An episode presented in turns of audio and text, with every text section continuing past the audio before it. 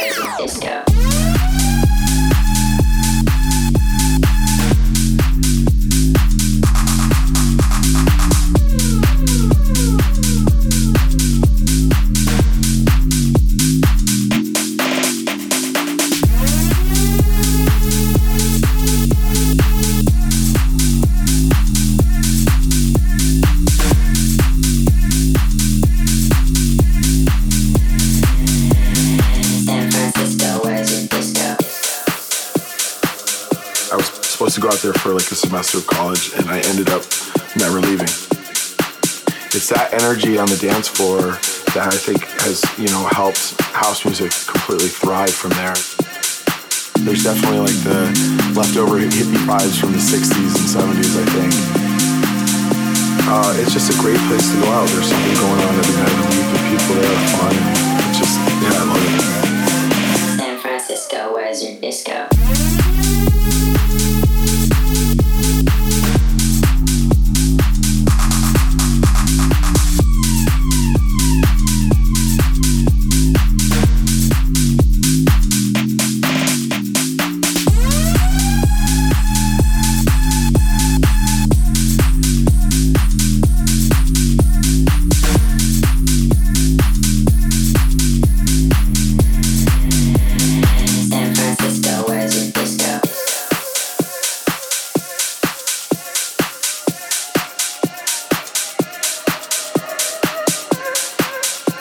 Hell is going on here?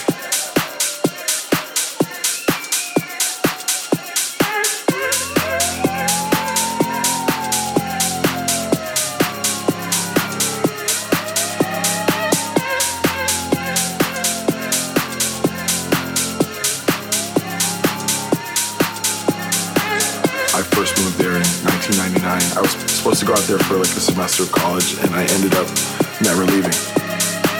It's that energy on the dance floor that I think has, you know, helped house music completely thrive from there. There's definitely like the leftover hippie vibes from the 60s and 70s, I think. Uh, it's just a great place to go out. There's something going on every night of the week, and people there are fun, and it's just, yeah, I love it. San Francisco, where's your disco?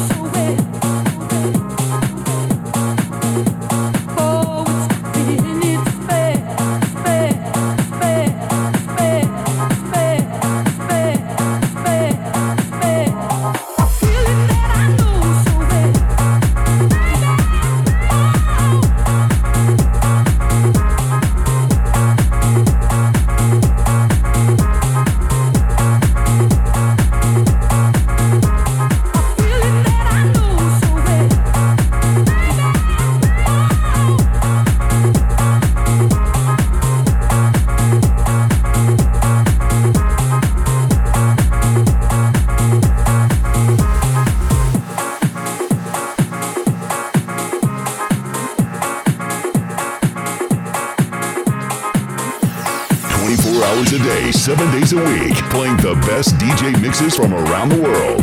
Clubbers Radio.